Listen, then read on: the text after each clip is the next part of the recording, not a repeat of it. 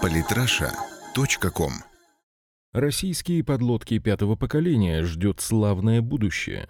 Сергей Черкасов.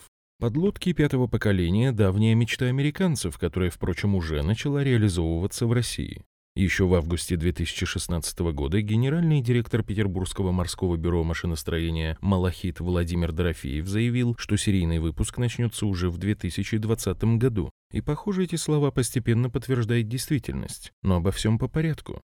Недавно в состав флота вошла еще одна подводная лодка проекта 636.6 «Варшавянка». Великий Новгород отправился в свой первый поход с Балтики в Черное море. Спуск на воду каждой из строящихся с 2010 года по заказу Минобороны для Черноморского флота подлодок сопровождается заслуженным вниманием прессы. Но мало кто вспоминает, что варшавянки – это запасной вариант, занявший на стапелях место более современного проекта «Лада», когда оказалось, что его головная подлодка «Санкт-Петербург», спущенная на воду еще в 2004 не отвечает требованиям отечественного флота даже со всеми доводками. В итоге варшавянки, чье производство промышленностью было уже освоено, чьи боевые качества подтверждены многолетней эксплуатацией экспортных экземпляров, обрели второе рождение. Ну а единственная подлодка проекта «Лада» с 2010 года находится в опытной эксплуатации. Ее две сестры, заложенные еще в середине 2000-х, неспешно достраиваются в соответствии с требованиями флота, а вот дальнейшая судьба серии под большим вопросом. Бывший главком ВМФ России адмирал России Владимир Высоцкий заявил, в существующем виде «Лада» ВМФ России не нужна. Нам не нужны новые мозги с оружием, которые сидели бы на энергетике Второй мировой войны. Зачем? Кому это надо? И оперативные свойства у нее такие же. Этой подлодке не хватило мощного сердца современной двигательной установки. Однако наработки, реализованные в проекте «Лада», не пропали в суе. Российская субмарина пятого поколения «Калина» в своей конструкции берет все лучшее от предшественницы, но обретает вооружение принципиально иного качества вместе с двигательной установкой 21 века.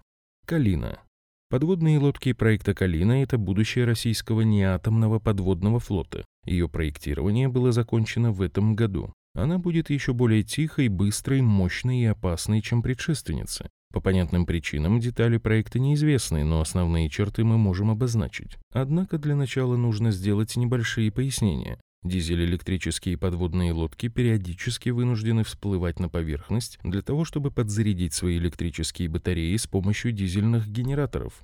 После этого подлодка может снова спускаться на глубину на бесшумном ходу электродвигателей, питаемых от батарей. Дизельному двигателю для работы необходим воздух. Именно для этого подлодка поднимается к поверхности. Сегодня в хорошую погоду не обязательно всплывать полностью, достаточно поднять специальную трубу для закачки воздуха. Но и такое положение все равно демаскирует подлодку. К тому же у дизельного двигателя есть еще одна проблема – выхлоп, который, как ни крути, но поднимается вслед за подводной лодкой пузырьками и также негативно сказывается на ее незаметности. Поэтому в случае активности противника в районе дизель-электрическая подлодка живет от всплытия до всплытия. Эта проблема до сегодняшнего дня присуща практически всем дизель-электрическим субмаринам. Калина же будет выбиваться из общего ряда. Она обладает воздухонезависимой энергетической установкой, позволяющей не всплывать на поверхность по 20 или более дней. Сейчас эта установка проходит испытания на опытной подлодке Б-90 «Саров», и ее разработка находится в завершающей стадии. Вообще, применение воздухонезависимого или иначе анаэробного двигателя при строительстве подводных лодок нововведение отнюдь не наше. Подобные установки еще с 90-х годов на свои подлодки устанавливают шведы. Однако воздухонезависимый двигатель – это только общая характеристика. В его создании могут быть использованы совершенно различные технологии. Собственно, каждая страна, разрабатывающая анаэробные двигатели, пошла по собственному пути, в результате создавая уникальные, совершенно не похожие друг на друга механизмы. Например, первопроходцы-шведы взяли за основу не очень тихий двигатель Стирлинга и в результате вынуждены возить с собой жидкий кислород. Французы использовали паротурбинные установки замкнутого цикла, работающие на жидком кислороде и этаноле, но механические части их двигателя являются источником дополнительного шума. Немцы взяли на вооружение тихий электрохимический генератор, но хранят на борту взрывоопасный водород. Мы в своих разработках сделали упор так же, как немцы, на эффективный бесшумный электрохимический генератор, в котором посредством реакции водорода и кислорода получают электрический ток и чистейший водяной пар. Электричество накапливают литий-ионные батареи, а затем используют электродвигатели, которые приводят подлодку в движение. Но чтобы не хранить водород на борту, мы нашли способ получать его прямо во время работы установки из обычного дизельного топлива. И это принципиальное отличие нашего двигателя от зарубежных аналогов. Кроме безопасности хранения, дизельное топливо имеет еще один плюс – оно доступно в любой точке мира. Правда, остается вопрос, откуда мы будем брать кислород для электрохимического генератора. Вероятно, возить с собой, как шведы, но и сразу отвергать вероятность того, что наши умельцы придумали что-то свое, мы не будем. Вооружение. На Калине будет реализована такая же компоновка вооружений, как и на Ладе. Кроме типичных шести торпедных аппаратов с автоматом заряжания и 16-18 торпед боезапаса в корпусе будет смонтирована универсальная пусковая установка на 10 ячеек, которые могут по желанию наполняться противокорабельными ракетами «Оникс» или крылатыми ракетами «Калибр». Можно было бы подумать, что российскому ВМФ может быть вполне достаточно одного типа сверхновой, не имеющей аналогов субмарины. Однако российские разработчики пошли дальше и стали разрабатывать подлодку, перед которой будут стоять совершенно иные задачи. Хаски.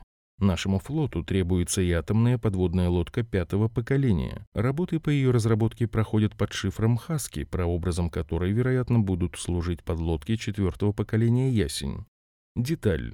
Стоит обратить внимание на одну важную деталь. Американцы не держат на вооружении дизель-электрических подлодок, предпочитая сосредоточить свои разработки на атомных. А, скажем, шведы, наоборот, имеют анаэробные и дизель-электрические подлодки, но никогда не использовали атомных. Россия же из-за своего географического положения и роли в мире вынуждена разрабатывать как дизель электрические подлодки, так и атомные подводные лодки, причем как стратегического назначения, то есть с баллистическими ракетами на борту, так и многоцелевые с крылатыми ракетами. Содержать такой разнообразный подводный флот достаточно дорогое занятие. Именно поэтому основной особенностью новой субмарины должна стать модульность. Модульность конструкции – современный тренд в российских конструкторских бюро. Оно и понятно. Вооружения усложняются, дорожают, хотя вопрос удешевления производства стоит как никогда остро. Если в проекте «Калина» принцип модульности реализован главным образом за счет воздухонезависимой силовой установки, сконструированной в отдельном модуле, что позволит снабдить анаэробными двигателями даже готовые и строящиеся подводные лодки проекта «Лада», то в проекте «Хаски» пошли дальше. Он предполагает создание унифицированного корпуса как для стратегических подлодок, так и для многофункциональных. Определять же назначение подлодки будет ракетный модуль, монтируемый в корпус целым отсеком. Вооружение. Какие конкретно баллистические ракеты будут использоваться на подлодке, пока что неизвестно. Судя по всему, они еще разрабатываются, но, скорее всего, у них будет разделяющая головная часть с гиперзвуковыми боевыми блоками. В случае же с многоцелевой подлодкой в ячейках и универсальной пусковой установки будут не ставшие уже обычными «Оникс» или «Калибр», а только что закончившие испытания гиперзвуковые ракеты «Циркон». Будущее. Когда же ждать нам появления этих подлодок в море? Сроки начала строительства проекта «Калина» постоянно сдвигают. Сначала звучал 2030 год, затем 2020, и вот сейчас их закладку обещают в ближайшем будущем, возможно, что даже в 2017-2018 годах. Что же касается атомной подводной лодки «Хаски», то, учитывая, что ее проектирование закончится только в 2018 году, ждать строительства не приходится раньше следующего десятилетия. Дата закладки подлодок теряется в вероятностях, но точно одно их ждет славное будущее. От таких проектов Россия отказываться не собирается, а возможность наличия достойных конкурентов в ближайшее время не так уж и велика. Подписывайтесь на наш канал в Телеграм. Самые интересные статьи о политике и не только. Читайте и слушайте каждый день на сайте polytrasha.com.